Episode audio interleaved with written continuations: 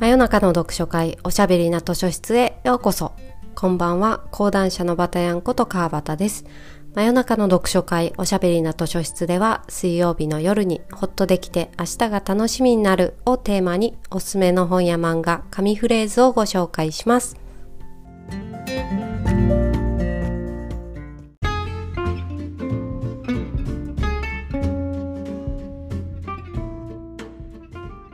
第139夜を迎えました。今夜はお便りのご紹介はお休みをして最近私が読んで感銘を受けた本をご紹介したいと思います。今夜の勝手に勝手に貸し出しカードはユン・ウンデさんの聞くこと話すこと人が本当のことを口にする時にしました。聞くこと話すことはどんな本かと言いますとインタビュアーでライターのユン・ウンデさんが映画監督の浜口竜介さんやあ浜口さんはドライブ・マイ・カーの監督の方ですね。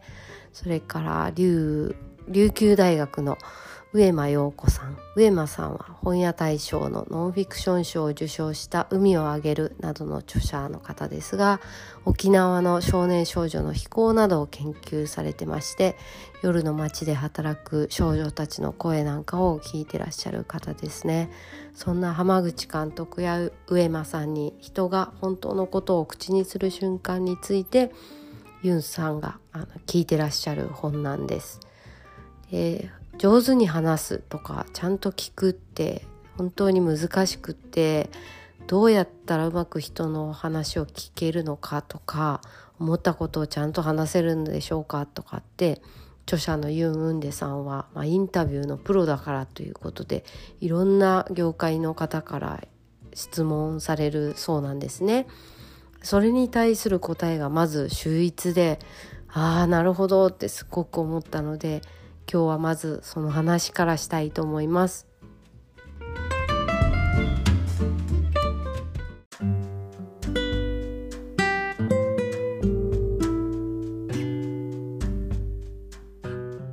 どうやったらうまく人の話を聞けるのか思ったことをちゃんと話せるのかという質問に対してですねユン・ウンデさんは「うまく聞くのうまくって何ですか?」ちゃんとって何ですか？と聞き返すって言うんですね。そう言われると回答に困りますよね。詰まっちゃうっていうか。うまくって言うとなんだか上手にいいとこ取りしてやろうみたいな魂胆があるようにも受け取れるしちゃんとってことはちゃんとしてない正解じゃないものがある前提みたいな感じでもありますよね。まあそういうことを考え始めると本当のことって人はなかなか他人に人に言わないんじゃないかとかそもそも自分自身が本当のことなんて言葉にできっこないんじゃないかとか言葉にとして見つかってないんじゃないかとか、まあ、思っちゃうわけですよ。しかしまあそうやって結論を私も結構先に決めたがってしまうんですけど、まあ、それじゃダメですね。それでも浜口監督や上間さんがどうやってアプローチをしているのかっていう話がね、まあ、ここには書かれているんですね。読んでいきましょう。浜口監督は東日本大震災をテーマにしたドキュメンタリー映画を撮られているんですね。で、まあ、そこでたくさんの方、まあ、被災者とひとまとめにするのもどうかという話もありますけれども、まあ、たくさんの方たちに体験をあの聞いてらっしゃるんですけど、まあ、その言葉として書かれているのが「聞かれているという感覚が人が何がしかの自分自身を表現することの基盤になる。あなたをのことを聞きたい。あなた自身に価値があるからですというスタンスで接することでその人自身が発露するように感じました。信じられる声少なくとも今この場でこの関係性の中で信じられるものをたくさん聞いた気がしました。なるほどと思ってこの信じられる声信じられるものをたくさん聞くってすごくいい言葉ですよね。本当のことを言ってるとかいい話聞いたとかいうことじゃなくてこれは信じられるものだって思えるって多分あるんだろうなと思ったりしてで、えー、上間さんの方ですけれども上間さんの言葉として、まあ、上間さんは沖縄でね辛い体験をされた少女少年少女たちの話をたくさん聞いてらっしゃるんですけれどもそこでこんな風におっしゃってます。暴力の体験って言葉を奪うので本当に話せなくなるしみんなと違うものになってしまったという感情を持たされるので暴力自体が言葉を奪うんですよね。加えて暴力が小さい時からなのでそりゃ語れない。いちいち感情で傷ついていたら持たないもので何でもないことというふうに処理するし言葉はその時には付随しないんですよね。だから本当に話せないとあります。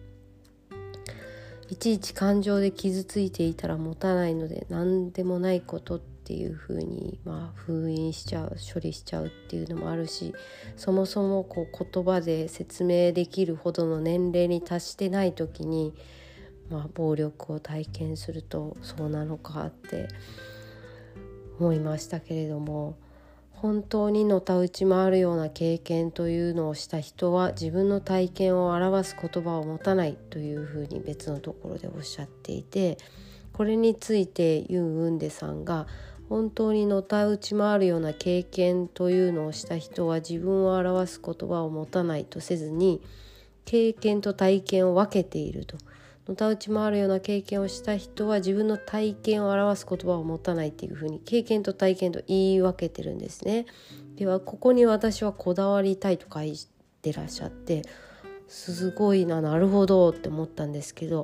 無自覚な言葉遣いであったとしてもわざわざこう変えてるってことは何か意味があって上間さんだからこそ言葉を持たない人の語りを聞くことができるんじゃないかというふうに深掘りしてらっしゃるわけなんです。でまあ、経験と体験の違いなんですけれども経験はそれがどんな意味を持っていたのかを問うそして理解するっていうそれが経験で体験は純粋に遭遇した出来事みたいな感じでしょうかね。経験と体験が違うんだとのたうち回るような経験っていうのはだから体験したことに、まあ、意味を見いだしてしまって何かしら解釈を持って自分の中にこう内面化したり分析したりした結果がのたうち回るような。で自分の体験っていうのはまあその時遭遇した出来事されたことみたいなことでしょうかね。まあそのユン・ウンデさんがそうやってこの人はあえてこの言葉を使ったこういう言い方をしないでこういう言い回しにしたってことに意味を見いだすそこがすごいんだなってこの本を読んで思ったんですよね。聞き逃さないテープ起こしをしてたって経験ってどっちも打っちゃうかもしれないしまあ重なる似たような言葉が重なるようだったら一個にしちゃおうっていう風に打ち直しちゃいかねないところをまああえて違う言葉を使ってるってことに気づくっていうね気づかない人は気づかないと思うんですよ。でそうやって本当に聞くってこういうことなんだって私はすごいこの本を持って納得がいったと言いますかそういうことっていうのはなんでこの人はこういう言い方をしたのかなっていうことに思いを馳せるっていうのが本当に聞くっていうことなのかなと言葉通り額面通り受け止めるって言い方がありますけど言葉通り受け止めるだけじゃなくてねなんであえてこういう言い方をしたのかなっていうことに思いを馳せる気づくっていうのが本当に聞くってことなのかなと思ったりしました。でユー・ウーネさんはインタビューセッションというものをやってらっしゃって希望する方の話をひたすら聞くみたいなんですね。インタビューという形で。いらっしゃる方は有名人とかじゃなくて市政の方ですが女性が9割って書いてありました。なるほどわかるような気もしますね。のインタビューセッションってこうカウンセリングとかそういうヒーリングセッションみたいなものとはまた違ってインタビューされるって確かに日常であんまり経験することないですけどひたすら話を掘り下げてもらうってすごい良さそうだなって思いました。そんなインタビューセッションというのをやってらっしゃる経験流れの中から出てきた紙フレーズをご紹介して今日は終わりたいと思います。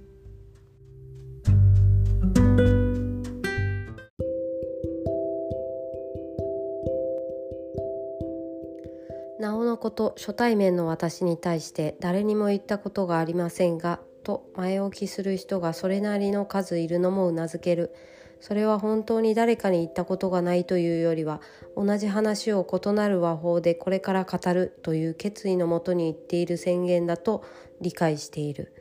彼女たちが共感や同情を欲していないのは最後まで話が聞き届けられた経験の少なさゆえなのだろうとあります。この前のくだりとして女性たちの話のシーンには怒りがあるっていう話が出てくるんですけど自分が女性というだけで受ける差別女ではあるがその事実が自分とぴったり重なるわけでもなく必ずしも全面的に受け入れているわけではないのにどうして男は勝手な女性像に期待を寄せて理想にしたり失望したりするのか。そこには自分がいない。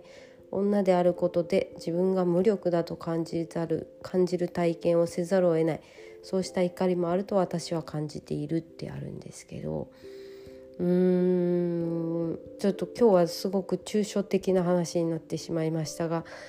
あそれは私のことだなわかるなってちょっと思われた方は、まあ、女性に限らずですけれども聞くこと話すことという本を、まあ、ぜひ読んでいただけたらと思って今日はご紹介しました。これ言ってもしょうがないなって思ったりとか結局最後まで聞き届け聞き入れられないって思って諦めちゃうことってまあ結構結構あることだなと思うんですよね。そうした経験が積み重なるとうんまあ言ってもしょうがないかって思ったりしちゃうよねとでもきっと怒りは蓄積をしていて言ってもしょうがないって思ったことでさらに何て言うか自分自身をちょっと小さく傷つける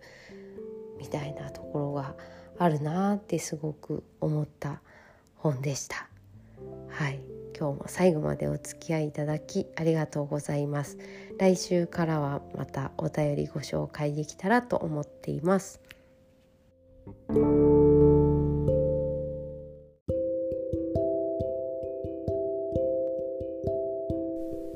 さて、今夜もお時間になってしまいました。真夜中の読書会おしゃべりな図書室は、リスナーの方からのお便りをもとにおすすめの本や漫画をご紹介しています。インスタグラムバタ読むからメッセージをお寄せください。それではまた来週水曜日の夜にお会いしましょう。おやすみなさい。おやすみ。